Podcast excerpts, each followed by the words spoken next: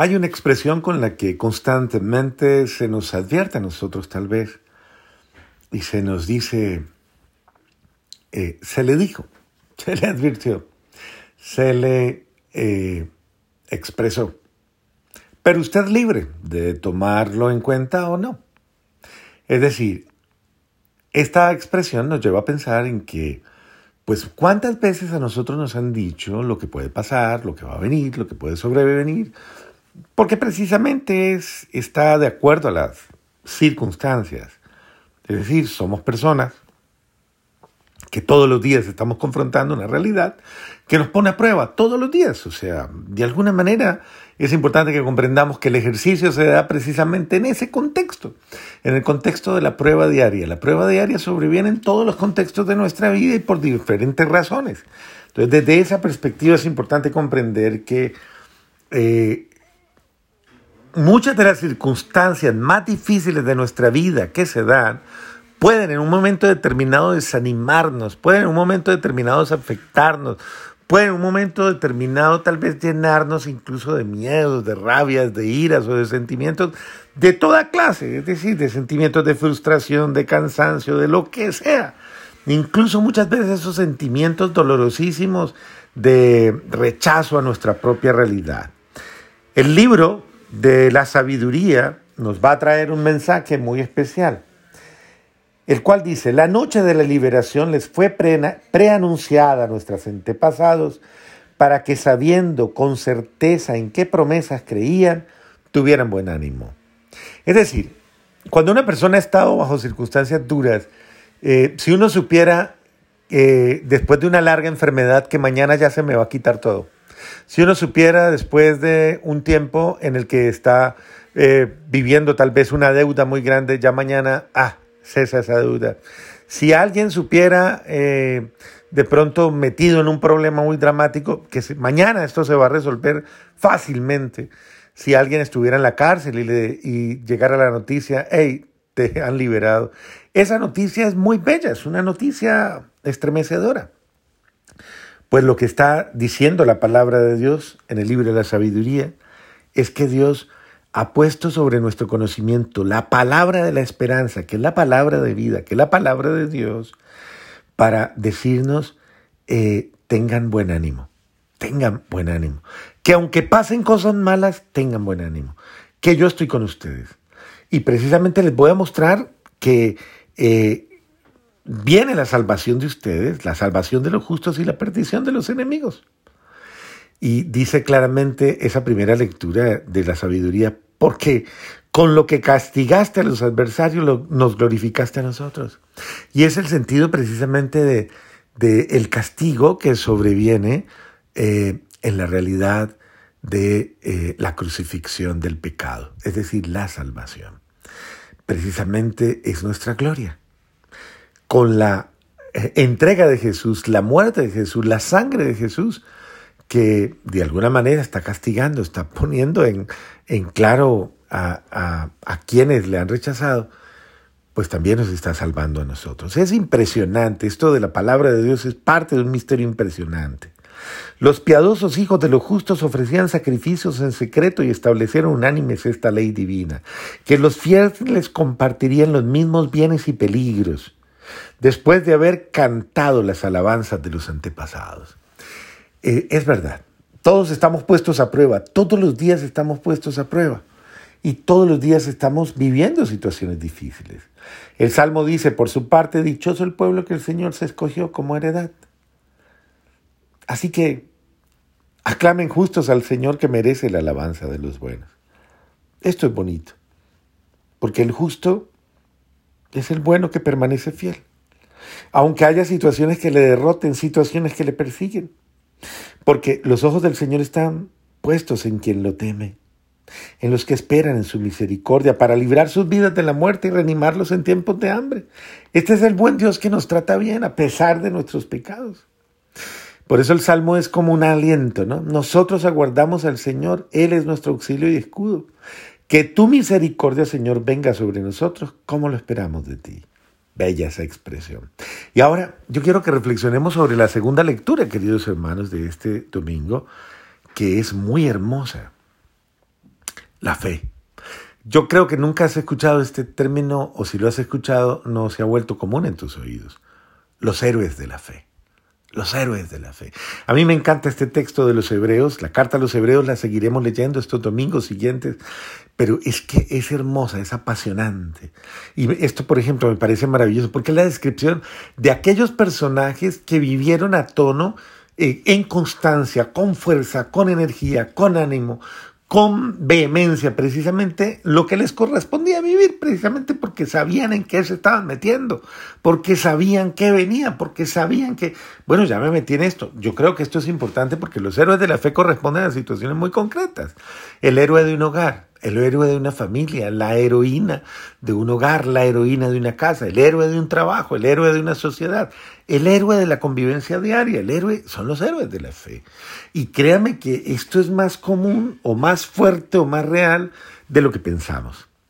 La fe es el fundamento de lo que se espera y garantía de lo que no se ve fundamento de lo que se espera, es llevándonos precisamente a eso, yo tengo fe, es la certeza, fundamento de lo que se espera.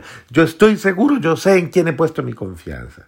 Y es precisamente, como lo dice de una manera tan bonita, garantía de lo que no se ve, garantía de lo que va a venir, en serio, tal cual. Decir, crea, crea, crea, crea con confianza, crea con esperanza, que no va a ser defraudada ni defraudado. Por la fe obedeció Abraham a la llamada y salió hacia la tierra que iba a recibir en heredad. Por fe, toma la decisión, le creyó a Dios. Esto es muy cierto, esto es muy real. Por fe, Abraham tomó el riesgo de desacomodarse, desinstalarse, creyéndole a Dios y cambiar de ciudad. ¿Cuántas veces usted ha cambiado de país, cambiado de ciudad? Usted que me escucha, ¿cuántas veces usted le ha tocado tomar decisiones en las cuales usted dice, Dios me tiene un futuro en tal lado, yo tengo fe, Él me va a cuidar, Él me va a dar el progreso, Él me va a dar bienestar. Y usted ha salido, ha tomado sus maletas y se fue. Se fue a otro país, se fue a otra circunstancia. Por fe, le dieron trabajo en otra parte y usted dice, me voy con mi familia, con todo. Y, y por fe usted llega con bendiciones a ese sitio. Esos son los héroes de la fe de cada día. Abraham le creyó a Dios y partió. Salió sin saber a dónde iba. Por fe vivió como extranjero en la tierra prometida, habitando en tiendas. Y lo mismo Isaac y Jacob, herederos de la misma promesa, mientras esperaban la ciudad de sólidos cimientos cuyo arquitecto y constructor iba a ser Dios. Es decir, todos en el Antiguo Testamento vivieron ese itinerario de la fe, porque es el itinerario de la fe, el que te lleva a caminar en Dios y en lo de Dios con certeza de que Él te lleva a un lugar bueno y seguro. Señor, tú sabes a dónde nos llevas. Yo tengo fe y confianza en ti, a pesar de las circunstancias, de las pruebas, pero tú, tú sabes para dónde me llevas. Hay una expresión muy linda de la espiritualidad de los hijos de la Madre de Dios a la que yo pertenezco, que dice con claridad, yo no sé para dónde voy, pero Dios sí sabe para dónde me lleva. y esto va a certeza. Haga la oración, haga la plegaria, dígala conmigo en su corazón. Yo no sé para dónde voy, pero Dios sí sabe para dónde me lleva. Y he escuchado personas que lo han dicho de una expresión tan bonita en momentos muy difíciles, momentos muy duros, momentos en los que dicen, oiga, es que no, como van las cosas, no sé para dónde voy. Pero qué lindo decir la segunda parte, pero Dios sí sabe para dónde me lleva. Es la certeza de la fe, la certeza de esa fe. Dios sí sabe para dónde me lleva. Así que frente a circunstancias difíciles, Dios sí sabe para dónde me lleva.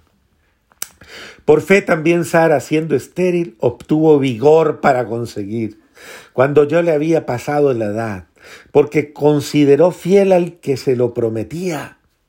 Claro que sí, la estéril que encuentra en Dios su confianza. ¿Y cuántas mujeres estériles no han pasado por la historia del pueblo de Israel y por la historia de la vida diaria? Yo me acuerdo un día una señora que llegó a, contarme en algún lugar, padre, yo estuve en una misa que se hizo por los, eh, las que no podían tener hijos y usted oró y oramos y en la misa se oró por las mujeres y en ese momento, Señor, yo sentí que mi vientre se movió.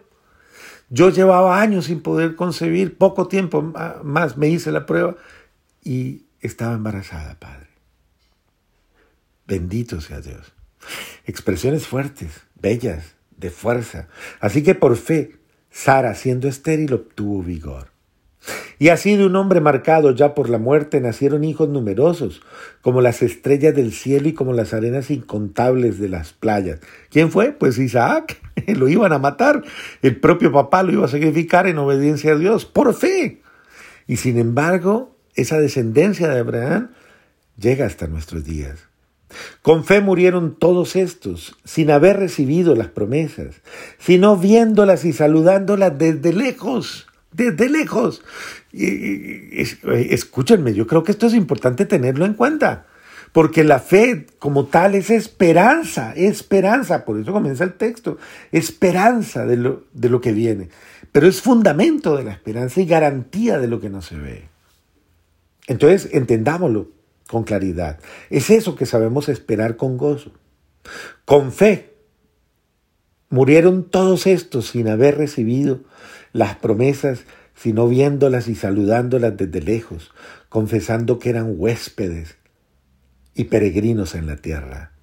Es claro que los que así hablan están buscando una patria, pues si añoraban la patria de donde habían salido, estaban a tiempo para volver.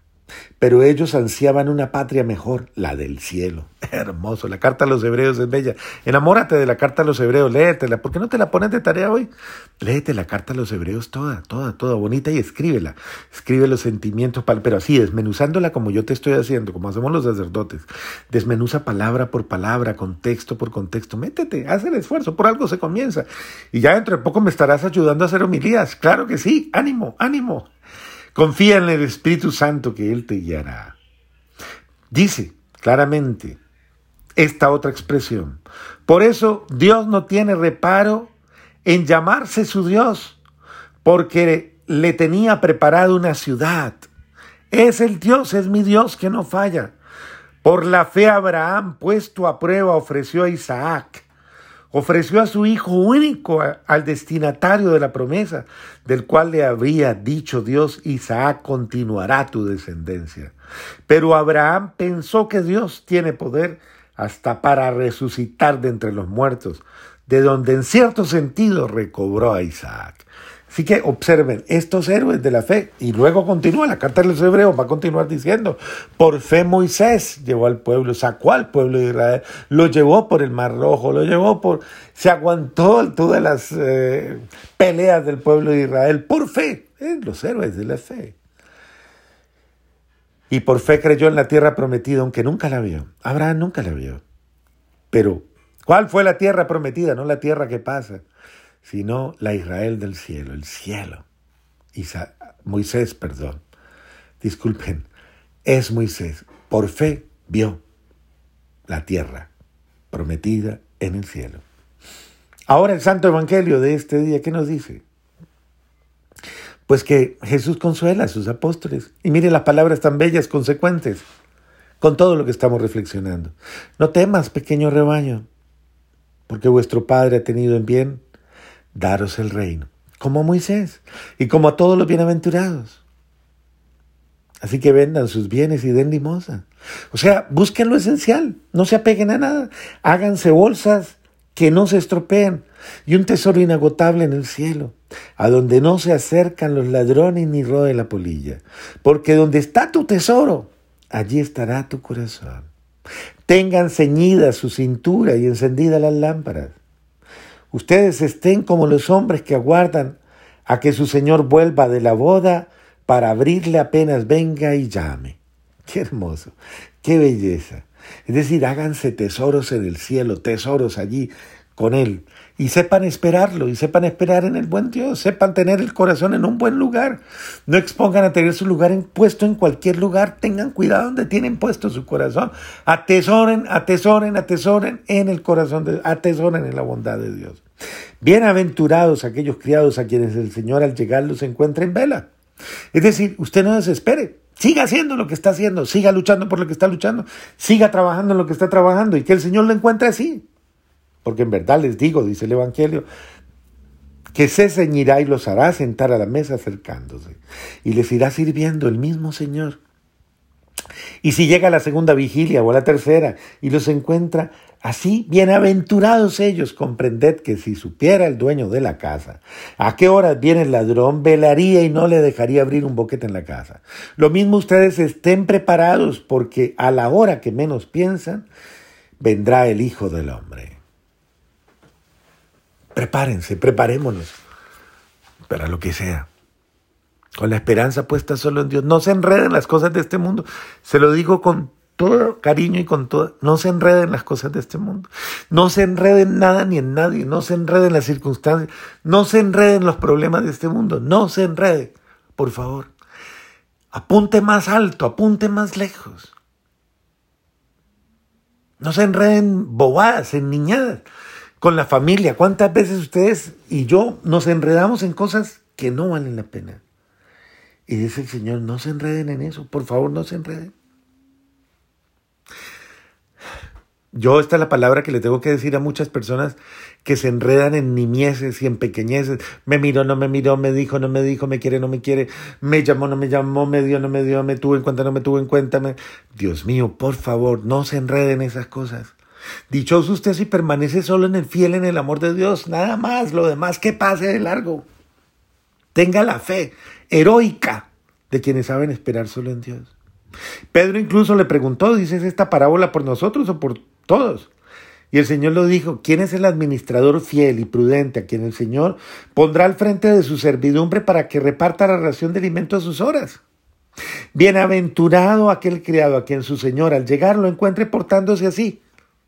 O sea, haciendo lo que usted tiene que hacer. No, hay, no está haciendo nada raro. Lo que tiene que hacer, ¿qué es lo que tiene que hacer? Creer en Dios, creerle a Dios, amarlo y servirle a Él.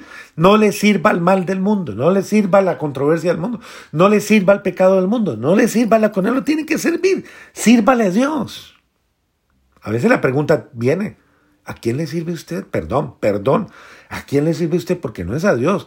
Cuando le sirve al rencor, cuando le sirve al odio, cuando le sirve a la mentira, cuando le sirve al desamor, cuando le sirve a las intrigas, a las discordias.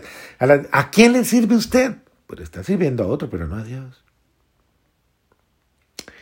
Pero si el criado dijere para sus adentros, mi señor tarda en llegar y empieza a pegarle a los criados y a las criadas, de comer y a beber y a emborracharse. Vendrá el Señor de ese criado el día que no espera y a la hora que no sabe y lo castigará con rigor y le hará compartir la muerte de los que no son fieles. Fuerte.